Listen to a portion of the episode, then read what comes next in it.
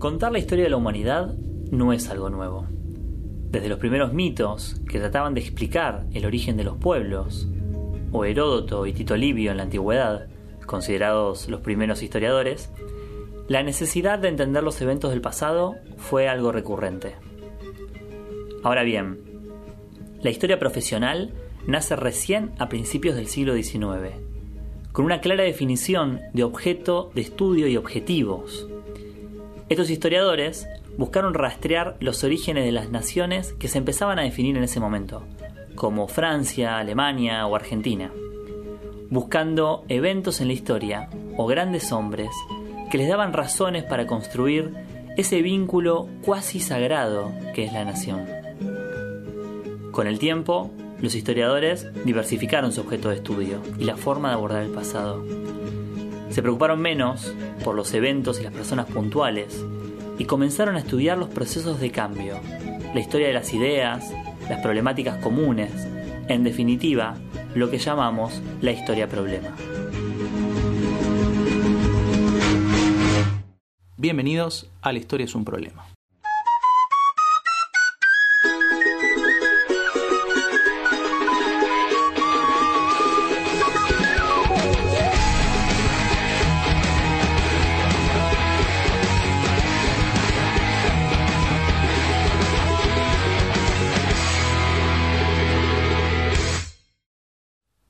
Hola a todos, estamos en el primer capítulo de La historia es un problema.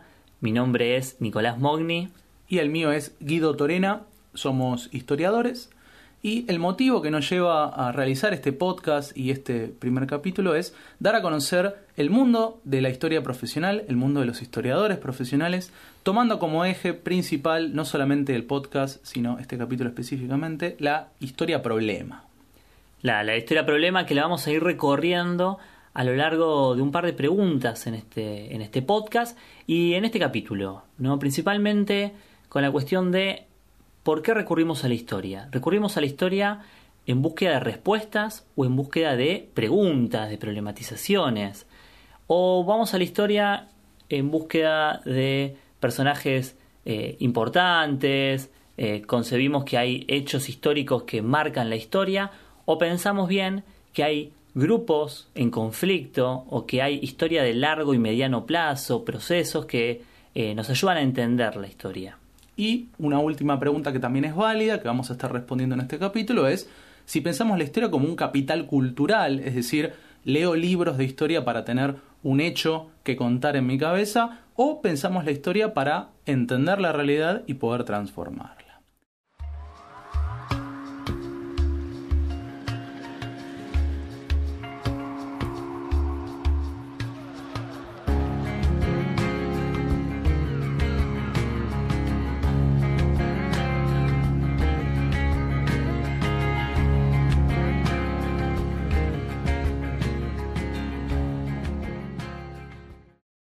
La historia no es un problema? A, mí me parece que, uno de los momentos es cuando, cuando somos chiquitos y, consumimos, seguramente el, que escuche sabrá, sabrá que estoy hablando con las Villiquen, ¿no?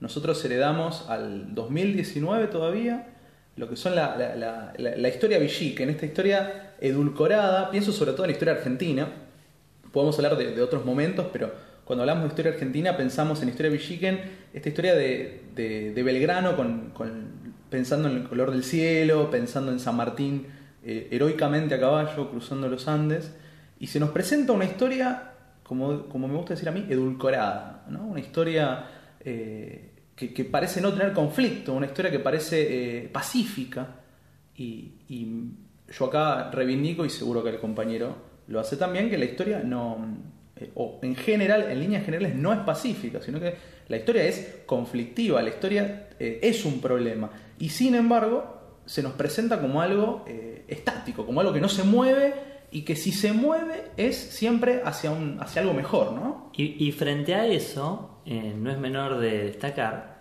historiadores que plantean que esa historia, por ser edulcorada, no es una verdadera historia, y que hay otra historia que está detrás, que es una historia que es más verdadera, que es una historia eh, desmitificada, que todo eso edulcorado era un mito y que ahora, revisando, aparece una nueva historia verdadera. Pienso en Felipe Piña, Por pienso en Balmaceda, como historiadores al día de hoy que plantean que ellos sí cuentan la verdadera historia. ¿Y cómo cuentan esta verdadera historia? Básicamente retoman una de las primeras escuelas de, de historiadores profesionales, que son los historicistas.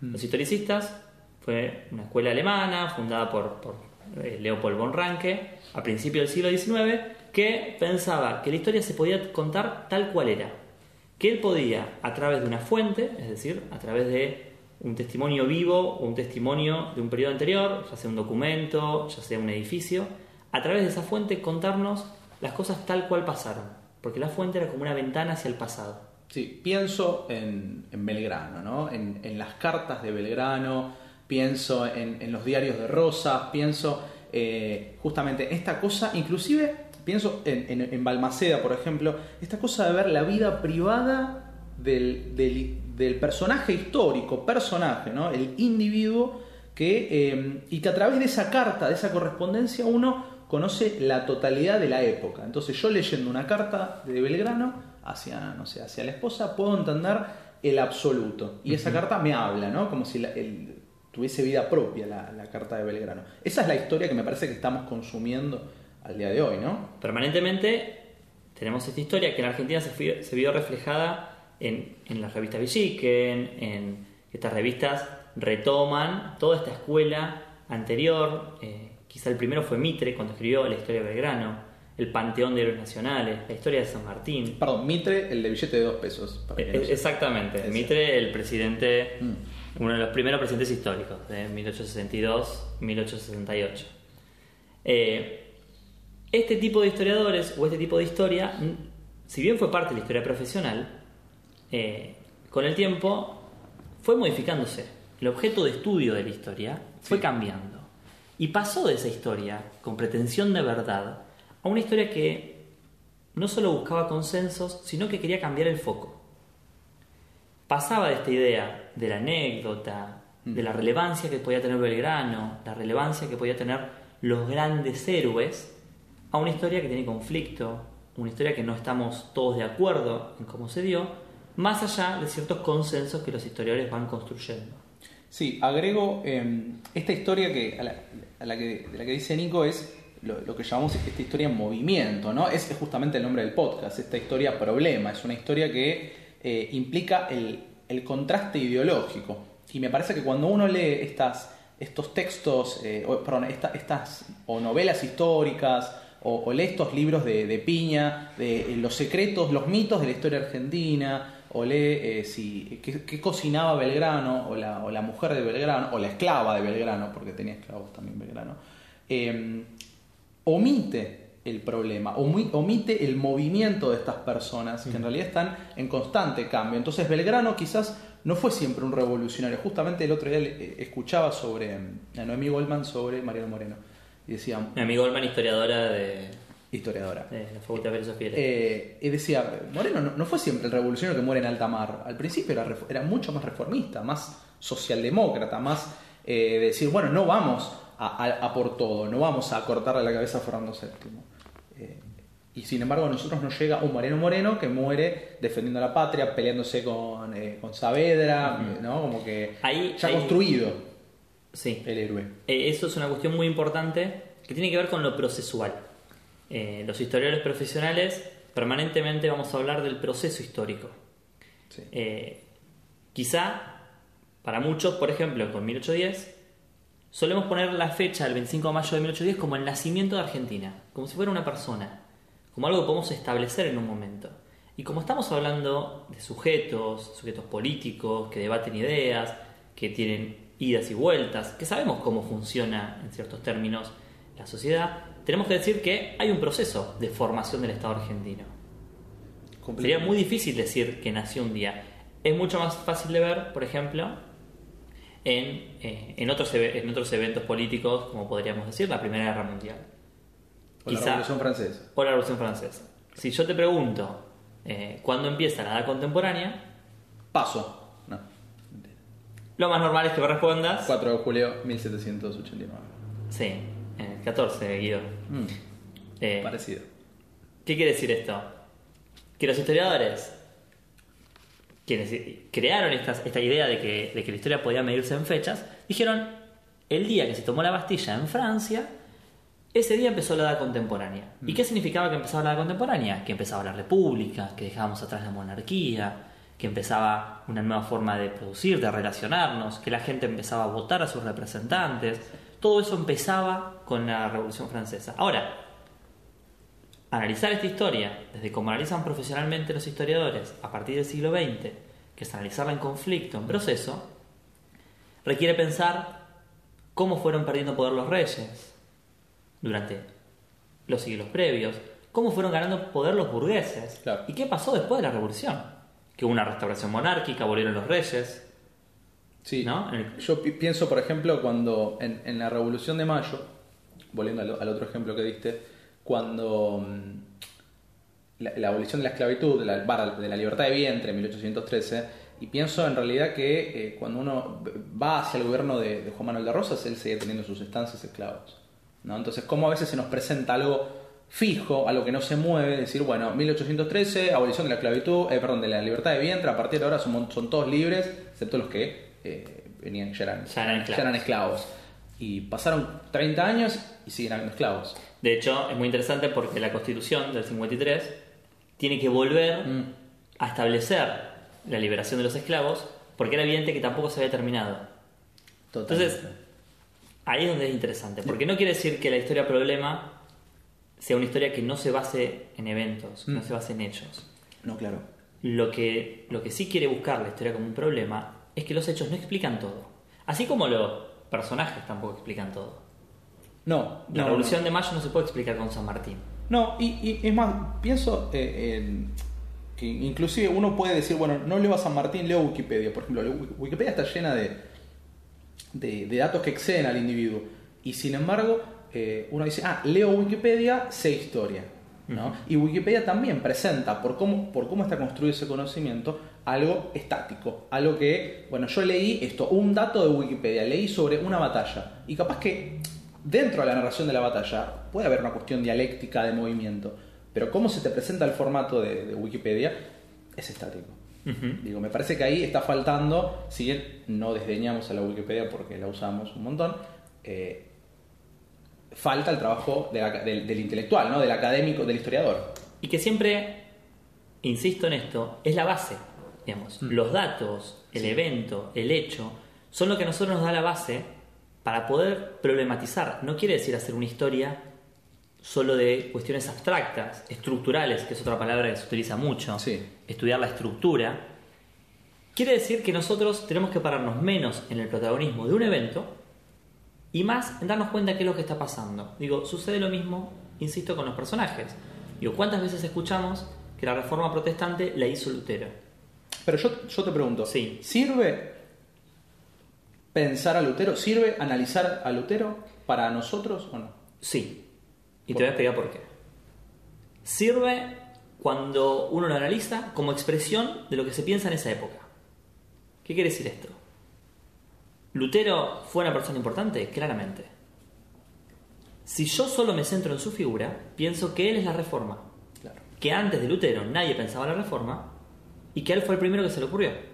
No obstante, si nosotros analizamos el periodo, encontramos que Lutero fue un gran reformador.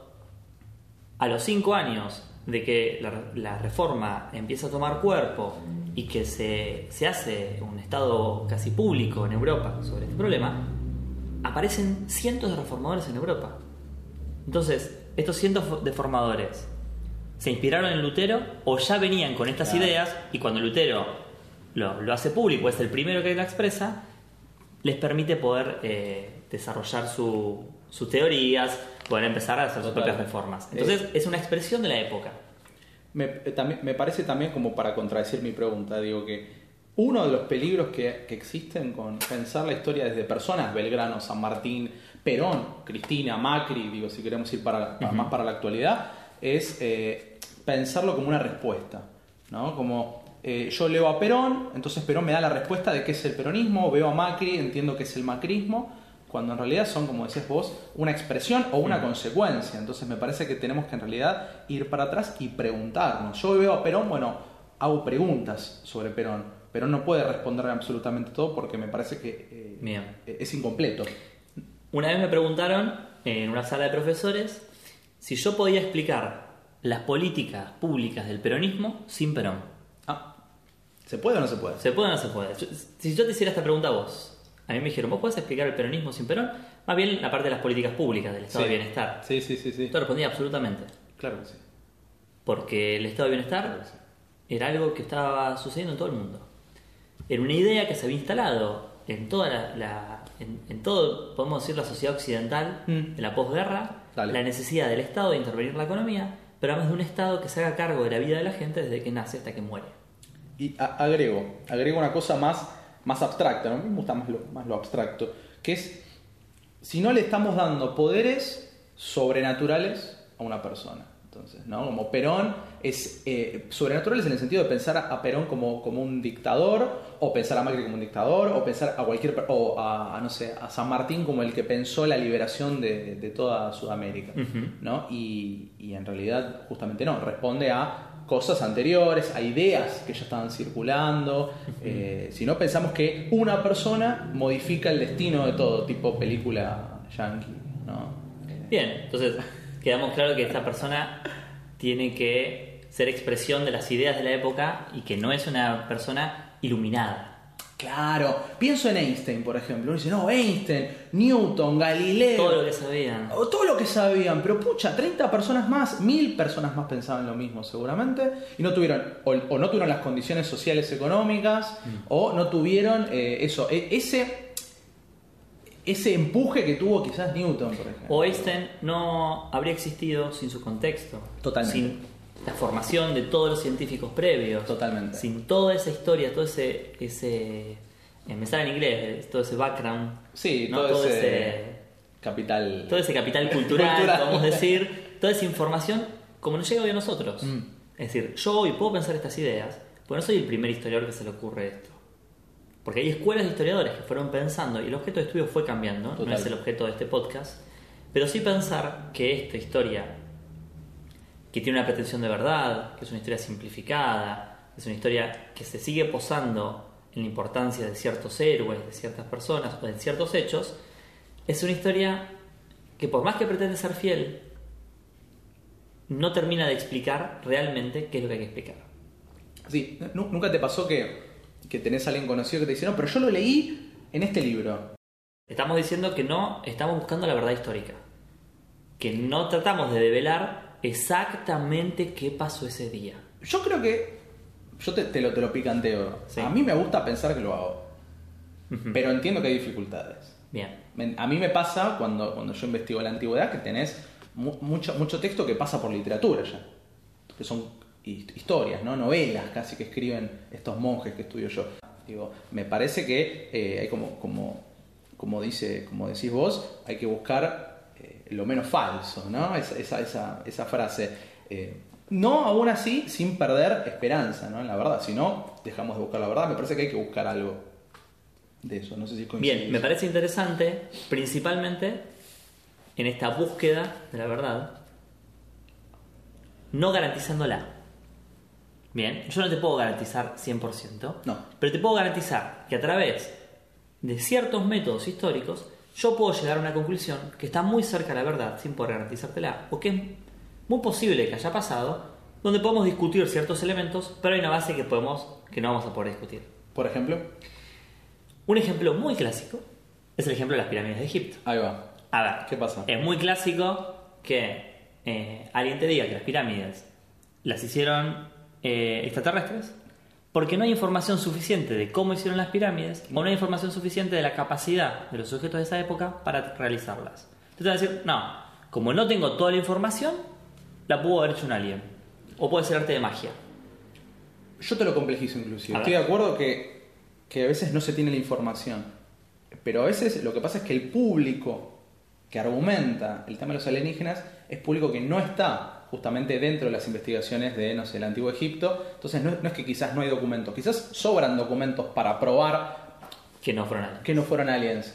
pero el público que está alejado de la historia, ¿no? por eso este podcast también un poco, eh, lo desconoce. Entonces, como, como que están inclusive mucho más lejos, si se quiere, de ese conocimiento.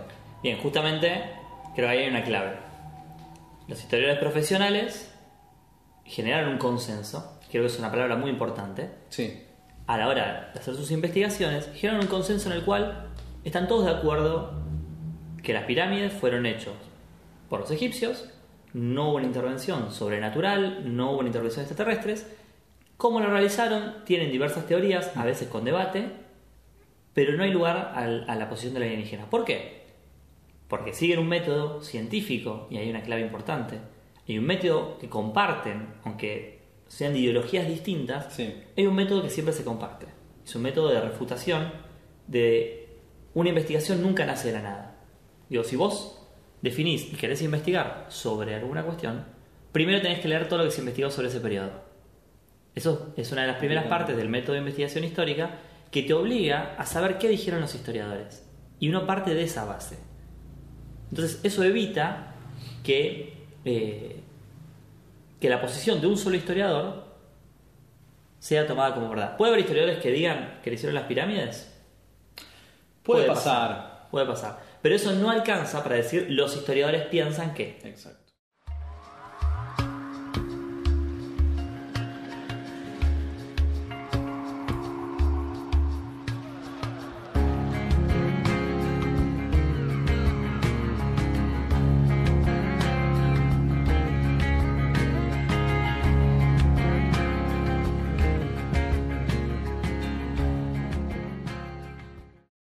Bueno, en definitiva, eh, para, para ir cerrando un poco, sería interesante pensar qué está buscando aquel historiador eh, que piensa la historia como problema, aquella persona que está intentando eh, problematizar un hecho, pensar para qué sirve, pensar en, en- en qué podría generar a partir de eso, y en qué está pensando aquel que investiga la historia como una anécdota, como un evento particular, o que trata de buscar esta verdad. Esto que fuimos traspolando durante el podcast, poniendo por un lado aquellos que investigan los hechos, por el otro lado los que investigan los problemas.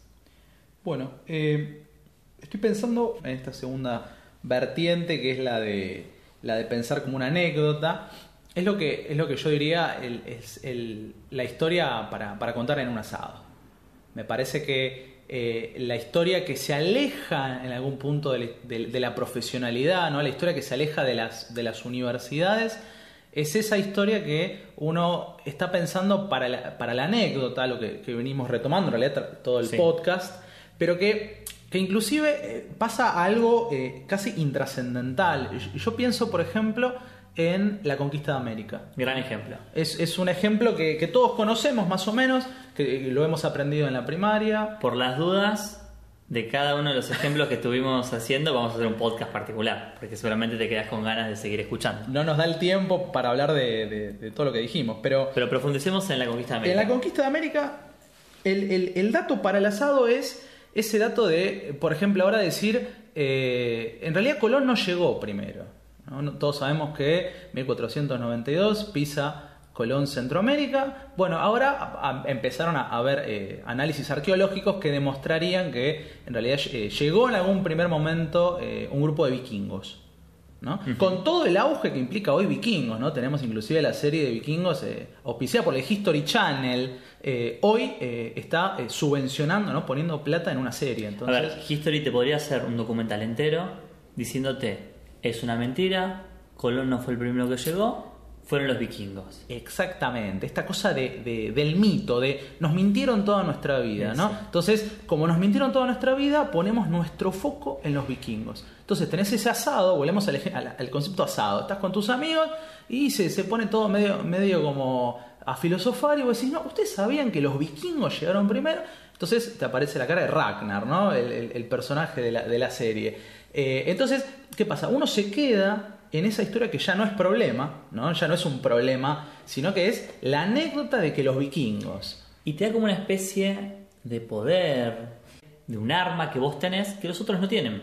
Claro. Como que vos sabés algo que el otro no tiene y te posicionan en un, en un punto no quiero decir por encima del resto, pero me gusta tener este dato que el otro no tiene. Es lo que, lo que llamamos capital cultural, que es un concepto que podríamos también darle media hora más de, análisis, pero cuando uno dice capital cultural está entendiendo esta cosa de yo eh, he leído más libros y sé estos datos, estas cuestiones. Eh, pienso, por ejemplo, en por lo menos los vikingos, pero también pienso en la homosexualidad de Colón, ¿no? Esta cosa de eh, ¿era, ¿era realmente gay Colón? Bueno, la pregunta que nos hacemos nosotros es ¿es importante para el análisis?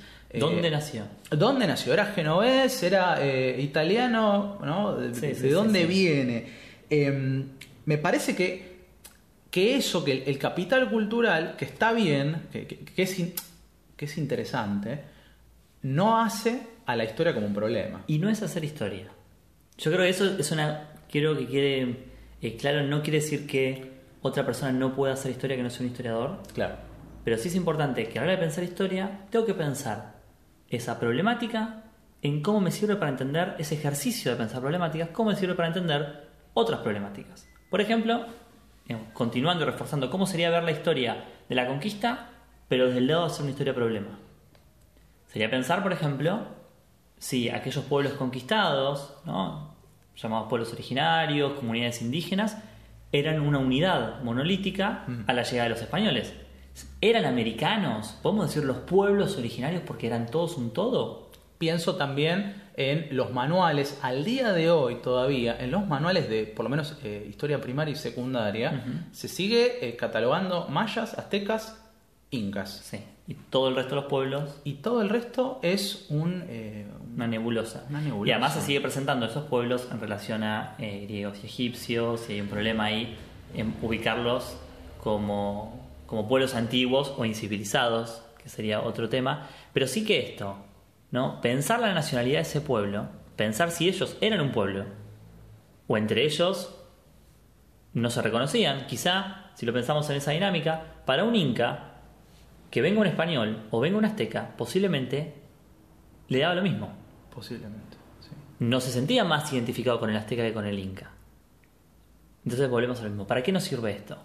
Hoy tenemos esa dinámica en la cual estamos pensando la nacionalidad americana. ¿Existe una nacionalidad latinoamericana? Muchos pensadores de las, de las ciencias sociales de, la actualidad discuten. Entendemos que Latinoamérica tiene una base histórica parecida o, similar de la mm. conquista. Hablamos, la gran mayoría eh, habla español, portugués y después un montón de otras, de otras lenguas. Eh, pero alcanza eso para decir que hay una nacionalidad. ¿Por qué nos cuesta tanto? Quizá porque culturalmente cada pueblo representa otra cosa y nosotros queremos forzar por esta historia común una nacionalidad. Eso sería pensar cómo el ejercicio de hacer ese análisis en la conquista en la actualidad también nos sirve. Sí, ahora me parece que en los estudios históricos, cuando hablamos de, del 1500, 1600, empieza a aparecer esta cosa de ir seccionando, ¿no? Y decir ya no es aztecas, mayas, incas, sino empezar a buscar esta heterogeneidad, que como bien decís vos, a la hora de pensar la actualidad no pasa, ¿no? El concepto pueblos originarios, que es un concepto que tiene más una cuestión militante, que no está mal eso, ¿no? claramente no hay algo peyorativo en decir que es militante, pero sí es una cuestión homogeneizadora, ¿no? Como que vuelve todo los pueblos originarios. Y, habría que pensar de vuelta hoy mismo también si eh, existen interacciones entre, esto, entre estos pueblos originarios o están todos eh, dispersos y tampoco hay una conexión. Sí. Y, no estamos forzando nosotros quizás esa conexión. Otra forma de ver la conquista de América en este sentido sería cómo la conquista de América favoreció el desarrollo de, Europa. Está este famoso concepto de la acumulación originaria, mm. ¿no? acuñado por Marx, en el cual, él, eh, diciéndolo de forma básica, entiende que la cantidad de recursos que llegan desde Europa, digo, no solo recursos, sino también alimentos, el oro, la plata, etc., permitieron y favorecieron el desarrollo de Europa. Y son los responsables principales del exceso de recursos que generó el Renacimiento, posteriormente las revoluciones industriales, etcétera, etcétera. Sí, y agrego que creo que al día de hoy está, está como pegando, si se quiere, un poco más eh, esto de entender el impacto de la conquista en, estos términos que vos decís de, acumulación originaria, no solamente en Europa, sino también en América. Es decir, hoy eh, se empieza a, problematizar, ya, en realidad decimos hoy, pero estamos hablando ya de los, desde los 70 para acá, eh, esta idea de entender que no es ni, ni, ni, una, ni, bueno ni malo, ¿no? Esta cosa de la leyenda blanca o la leyenda negra. Bueno, otro tema, sí. Ese es otro tema también que, estaría bueno trabajar en otro, en otro capítulo, pero pensar eh, los desastres de la conquista, eh, porque ahí, ahí también está bueno marcar que el historiador marca una posición valorativa, eh, a veces consciente, a veces inconscientemente, de, decir, bueno, esta acumulación originaria, ¿qué impacto tuvo? Y en ese impacto, a la hora de ver estadísticas, a la hora de ver números y fuentes escritas, uno toma una posición, ¿no? Me parece también es por eso Claramente.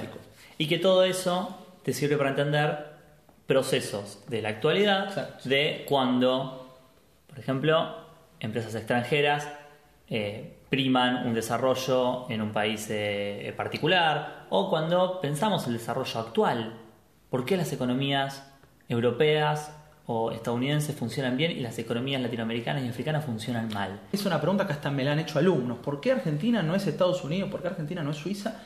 Y, de vuelta, la única forma de responderlo, me parece a mí, es eh, pensando la historia como un problema, es decir, entendiendo que hay contradicciones que no son de países aislados, porque si no pensamos esta cosa de eh, el gen argentino, el gen suizo, ¿no? casi una cosa biologicista, que, que estamos totalmente en desacuerdo. Si hacemos el mismo paralelismo, volveríamos a esta, pregunta. ¿Cómo generó el desarrollo Suiza?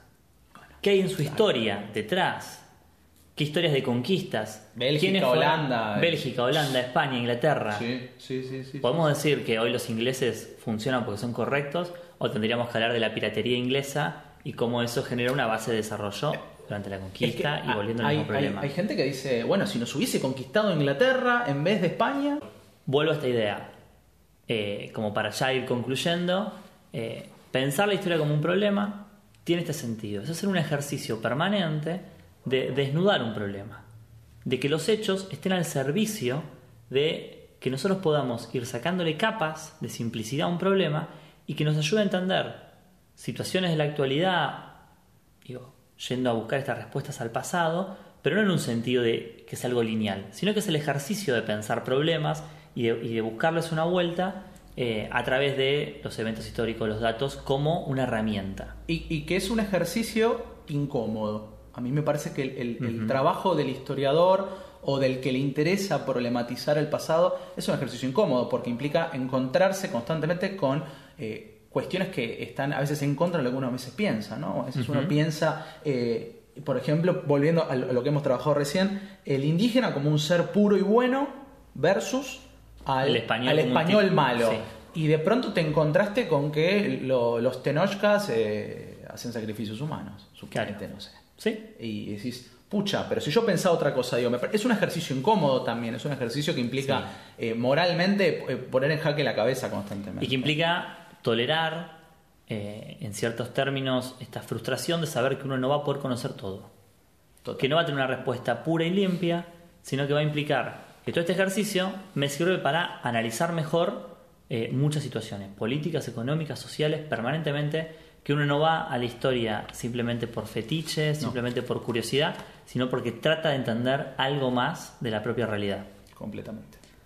Llegamos hasta acá. Llegamos. Tendremos un próximo podcast donde hablaremos de algún tema particular que nos vayan recomendando quienes escuchen este podcast eh, y seguiremos ampliando. Muchas gracias. Hasta luego.